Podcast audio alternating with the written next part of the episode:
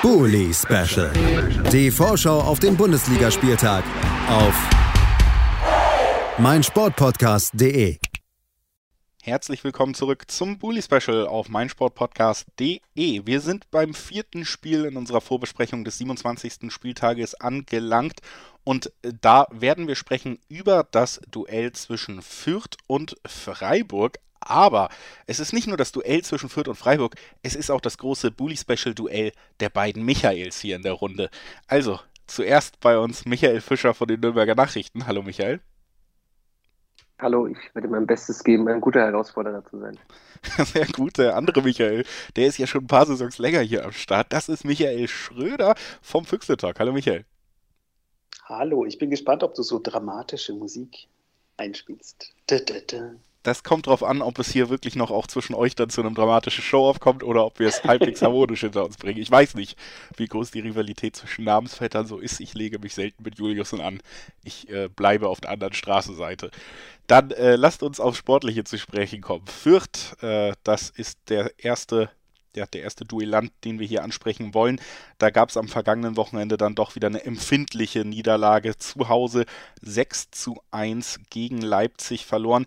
Michael, man hat ja so ein bisschen gedacht, ja, diese, diese deutlichen Ergebnisse, gerade zu Hause, die hat man so ein bisschen hinter sich gelassen, in der Hinrunde gelassen. Dann haben wir schon, ja, nach dem Bochum-Spiel so ein bisschen geredet, Mensch, das war eher ein Rückfall in schlechtere Zeiten. Jetzt zumindest ergebnistechnisch auch gegen Leipzig wieder der Fall. Wie hast du das wahrgenommen?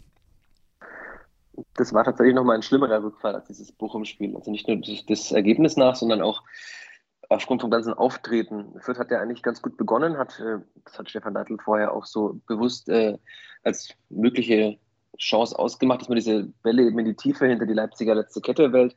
Jamie Leveling hat nach vier Minuten das 1 zu 0 gemacht. Das Problem war nur, dass es der einzige Torschuss im ganzen Spiel war und Leipzig mit so einer gnadenlosen Effizienz und mit der derzeitigen Form war einfach mindestens eine Klasse, wenn nicht zwei Klassen besser als Fürth. Das muss man einfach auch eingestehen. Aber Stefan Leitl hat nach dem Spiel dann auch gesagt, es war schon für ihn bitter zu sehen, dass dieses Spiel sehr an die Hinrunde erinnert hat, weil man sich nicht mehr wirklich gewehrt hat. Also er sagte, man kann 6 zu 1 gegen Leipzig verlieren, aber erstens mal nicht zu Hause. Da musste man einfach noch viel mehr kämpfen und dem Gegner zumindest versuchen, irgendwie weh zu tun, aber das, das lief einfach so weiter. Also 1-1, 1-2, 1-3, 1-4. Jedes Tor war irgendwie, es ist so gefallen, aber irgendwie hat es keinen recht gestört, hatte man anscheinend zumindest. Also die Mannschaft ist irgendwie nicht wütend geworden dadurch. Dann stand es zur Pause ja schon 1 zu 4. Man wollte dann versuchen, zumindest alles im erträglichen Rahmen zu halten. Hat aber auch nicht funktioniert, weil man dann nochmal zwei Gegentore bekommen hat. Und dann hat Leipzig glücklicherweise auch ein bisschen die Lust wahrscheinlich verloren, jetzt noch dauerhaft weiter nach vorne zu spielen, weil sonst wäre es noch bitterer geworden. Und dann hat Stefan Nettl nach dem Spiel schon auch gesagt, also einerseits war da so eine gewisse Angst, dass man wieder in eine Situation reinkommt, aus der man nicht mehr rausfindet, wie oft schon in der Hinrunde.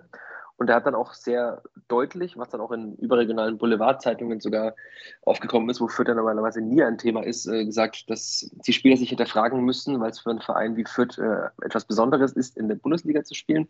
Und mancher Spieler würde das offenbar nicht so empfinden und äh, jeder sollte sich bewusst sein, was es bedeutet, als Fußballer in der Bundesliga spielen zu dürfen.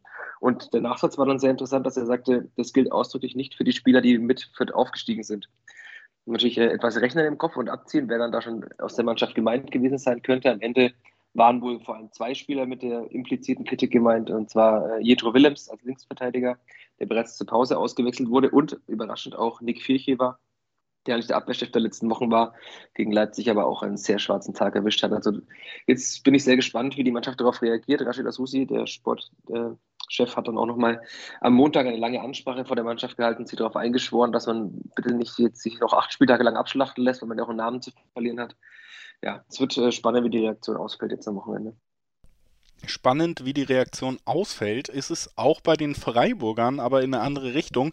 Reaktion hat man auf jeden Fall schon gesehen im letzten Spiel. 84. Minute hat Wolfsburg das 2 zu 2 geschossen, 87. Minute hat Freiburg das 3 zu 2 geschossen, damit den Sieg doch noch geholt und ja, ganz, ganz dicht dran an den Champions League Plätzen. Punktgleich mit dem vierten, ein Punkt hinter dem dritten, hinter Leverkusen, die ja gerade so ein bisschen straucheln, auch mit Verletzungen zu kämpfen haben. Also der, der ganz große Traum, der lebt weiter, eben auch, weil man wieder super reingefunden hat in die Saison. Aus den letzten fünf Spielen keine Niederlage, drei Siege, also man ist wieder auf Kurs. Michael, wie hast du den letzten Sieg wahrgenommen? Es ist verrückt, ne? Also das letzte Mal bei so einer Tabellenkonstellation, da war ich, habe ich nachgeschaut, da war ich zwölf. Ähm, verrückte Zeiten sind das einfach. Ähm, also das Spiel selber gegen Wolfsburg war tatsächlich so, ähm, bin ich mir sicher, lehne ich mich aus dem Fenster, ohne Publikum im Stadion, ähm, hätte man das nicht noch gewonnen. Das ist tatsächlich so.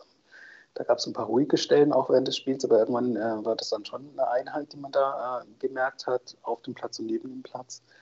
Und ganz klar war das auch tatsächlich ein Spiel, das äh, hätte man nicht verlieren dürfen oder auch nicht unentschieden spielen dürfen, wenn man zur Halbzeit 2-0 führt und äh, ja, bei uns im, im, Chat, im Podcast, man eigentlich sich wundert, dass es nur 2 zu 0 steht. Auch das ist eigentlich verrückt für Freiburger Verhältnisse, solche, solche Aussagen. Aber das war wirklich eine ganz, ganz starke erste Hälfte, vor allem mit äh, im, im, Hinblick auf die ganzen Ausfälle, die wir hatten, ähm, aus diversen Gründen, ähm, dass man dann ja so ein bisschen schlecht aus der Halbzeit kommt, liegt wahrscheinlich auch daran, dass der Gegner einfach sehr gut aus der Halbzeit gekommen ist. Ich glaube, da war die, die Ansprache relativ laut vermutlich und auch sehr passend, weil Wolfsburg ist einfach stärker zurückgekommen äh, in die zweite Hälfte. Und da haben wir dann so ein bisschen mit äh, dran knabbern müssen. Ähm, letztlich ist aber vielleicht auch einfach so ein, so ein, Spiel gewesen, bei dem man sagen muss, ja, wach bleiben bis zum Ende und das Glück des Tüchtigen. Und die Geschichte ist natürlich auch schön, dass äh, Nico Schlotterbeck erst durch einen Fehler den Ausgleich quasi äh, ja, herstellt und dann es aber selber raushaut, wieder ausmerzt ähm, mit einem absoluten Sonntagsschuss. Ähm, drei Supertore im Übrigen, alle drei. Ähm, echt stark und schön anzuschauen. Es war dann auch noch eine ganz schöne runde Geschichte, weil ja auch der Bundestrainer äh, vor Ort war. Also alles in allem doch ein schöner Samstag. Da also schon mal die Stimmung deutlich besser bei den Freiburgern vor diesem Aufeinandertreffen. Michael, äh, mit dem Blick äh, auf die Fürther jetzt an diesem Wochenende, wie nimmst du denn die gesamte Stimmung wahr? Du hast es gesagt, Trainer, Sportdirektor, man will da vermeiden, dass es jetzt Richtung Ende der Saison nochmal einbricht, dass man sich mindestens äh, mit guten Leistungen verabschiedet, wenn dann wirklich der Abstieg folgt. Hast du das Gefühl, das zieht, das merkt man im Umfeld oder ist die Befürchtung schon da, dass wir jetzt das nächste Spiel sehen werden, was eher in die andere Kerbe schlägt? Also ich war am Dienstag beim Training, da war die Stimmung sehr, sehr gut. Das ist ja schon mal ein Zeichen, dass es nicht komplett gekippt ist in der Mannschaft. Auch die Spieler, die bei denen mittlerweile bekannt ist, dass sie den Verein im Sommer verlassen werden, waren noch sehr engagiert dabei. Das ist ja auch so ein Thema, was vor allem in den Fanszenen oft diskutiert wird. Hängen die sich wirklich noch rein, die Spieler? Das ist ja seit vergangener Woche bekannt, dass Paul Seguin zu Union Berlin wechselt. Maximilian Bauer geht nach Augsburg, ist auch schon bekannt. So ist natürlich Unruheherde, die man gerne vermeiden würde als Verein. Aber bislang ist die Stimmung, finde ich, gut. Ich glaube auch, dass die Spieler die schon diese ganzen Tiefs in der Hinrunde durchgestanden haben, sagen wir mal, gestellt sind, äh, um sowas auch nochmal durchzustehen. Aber die Frage wird schon sein, ob man es dann irgendwann auch noch schafft, bei dieser aussichtslosen äh, Punktesituation oder dieser aussichtslosen Situation allgemein nochmal einen Weg rauszufinden. Es ist auch so, dass die Begeisterung für die Bundesliga in Fürth mittlerweile sehr gering ist. Also man hatte gegen Leipzig 9200 Zuschauer knapp, bei 9400 blieben knapp 4000 Plätze frei. War natürlich Sonntagabend um halb acht, aber jetzt auch gegen Freiburg kommen maximal 10.000, sagte mir vorhin ein Vereinsvertreter, bei wirklicher Vollauslastung ja auch wiederum. Also es ist jetzt schon so, dass Fürth so langsam sich verabschiedet aus der Bundesliga. Man vor ein paar Wochen noch dachte, dass es nochmal spannend wird bis zum Schluss. Ist jetzt offenbar nicht der Fall, aber ich glaube schon, dass die Spieler auch nach diesen Ansagen von Asusi, die sehr deutlich waren, auch Leitl ist ein Trainer, der sehr akribisch arbeitet, dass sie wieder ein anderes Gesicht jetzt zeigen werden. Aber ich kann mir nicht vorstellen, dass es nochmal zu irgendeiner Spannung führt. Es wird jetzt darum gehen, nochmal ranzukommen, vielleicht die 21 Punkte zu überspringen, die man beim letzten Bundesliga-Abstieg hatte und sich einfach anständig zu verabschieden. Aber man plant natürlich im Hintergrund längst schon die nächste Zweitligasaison. Souveräner Favoritensieg oder CS Spiel in Fürth, Michael? Was erwartest du dir aus Freiburger Sicht? Eher ein CS Spiel. Also erstmal muss ich sagen, wir hätten uns siezen müssen, glaube ich, weil ich zuck jedes Mal, wenn du Kollegen aus Fürth was fragst. und denke so, wieso fragt er mich das? Ich weiß es nicht. Ähm, nee, ich glaube eher tatsächlich, dass es kein, kein Selbstläufer wird für uns tatsächlich, weil zum einen war das Spiel in der Hinrunde auch nicht so eindeutig, wie in 3-1 eben zu Hause äh, auf dem Papier dasteht. Das war schon dass wir da auch einen günstigen Spielverlauf hatten, auch mit dem unglücklichen Eigentor ähm, von Fürth. Ähm, das ist jetzt nicht so, dass wir da hinfahren und sagen, ja, wir gewinnen auf jeden Fall, zumal nach wie vor ähm, Personal fehlt. Also für Linat und Jong ist schon mal definitiv, dass sie ausfallen, weiterhin mit äh, positiven Corona-Tests. Kübler ist verletzt, Schade ist auch verletzt. Die sind alle definitiv raus. Vielleicht können Eggestein zurückkommen und Siki, Siki in den Kader kommen. Die sind wohl freigetestet, aber da ist man sehr vorsichtig, was das angeht. Einfach, äh, ja, Gesundheit geht natürlich vor als im Bundesligaspiel, klar. Und ansonsten, ähm, ja, sind es die gleichen Jungs wie immer und es wird darauf hinauslaufen, dass man wahrscheinlich dann ein bisschen umstellt und mit dem 4-4-2 spielt, damit äh, Roland Scholley als schneller Außenbahnspieler ähm, zeigen kann, was er, ja, was er kann eben.